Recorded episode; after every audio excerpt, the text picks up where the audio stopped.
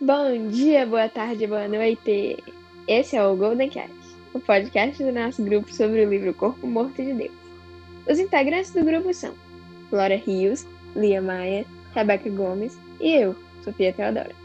Fomos pedidos para fazermos um resumo do último capítulo do livro, mudando apenas o final.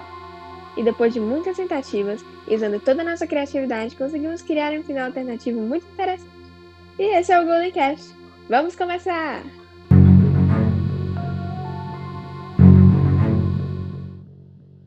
Certo dia, Dr. Boris chegou na casa de Marcos Ximenes, empresário de uma joalheria.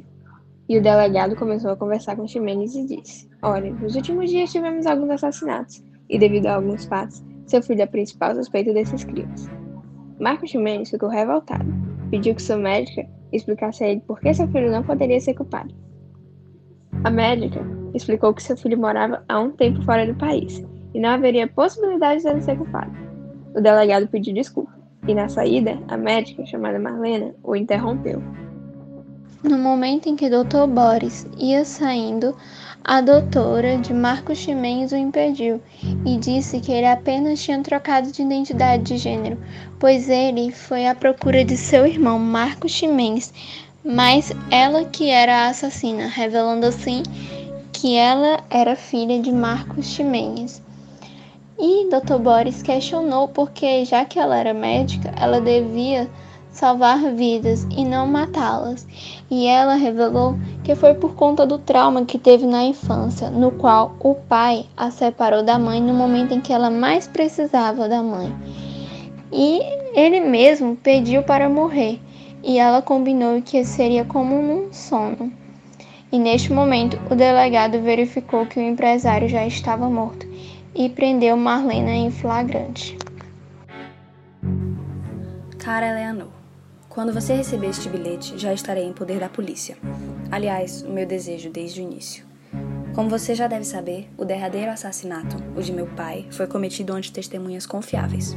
Fui presa em flagrante após confessar tudo. No entanto, havia uma coisa que eu não revelei à polícia. Meu irmão não está morando em outro país. Ele mora no Brasil e trabalha como advogado em uma editora famosa, a editora em que você trabalha. Marcos sempre odiou nosso pai, assim como eu, e para cortar laços com ele, mudou seu nome para Olegário. Meu irmão estava tentando levar uma vida normal após ter se distanciado da nossa família, por isso começou a trabalhar na editora. Anos depois, eu o reencontrei e o convenci a ser meu cúmplice. Ele me ajudava a obter informações sobre você e o desenvolvimento do caso, assim como no planejamento dos assassinatos.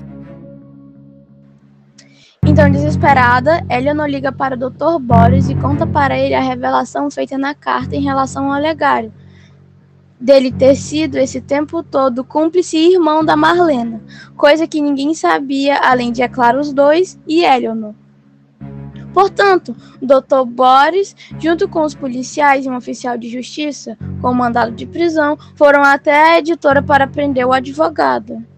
Já na delegacia, Olegário é chamado para depor. Lá ele confessa sua participação como cúmplice da Marlena e assumiu o fato que ele assassinou o maestro Amilcar.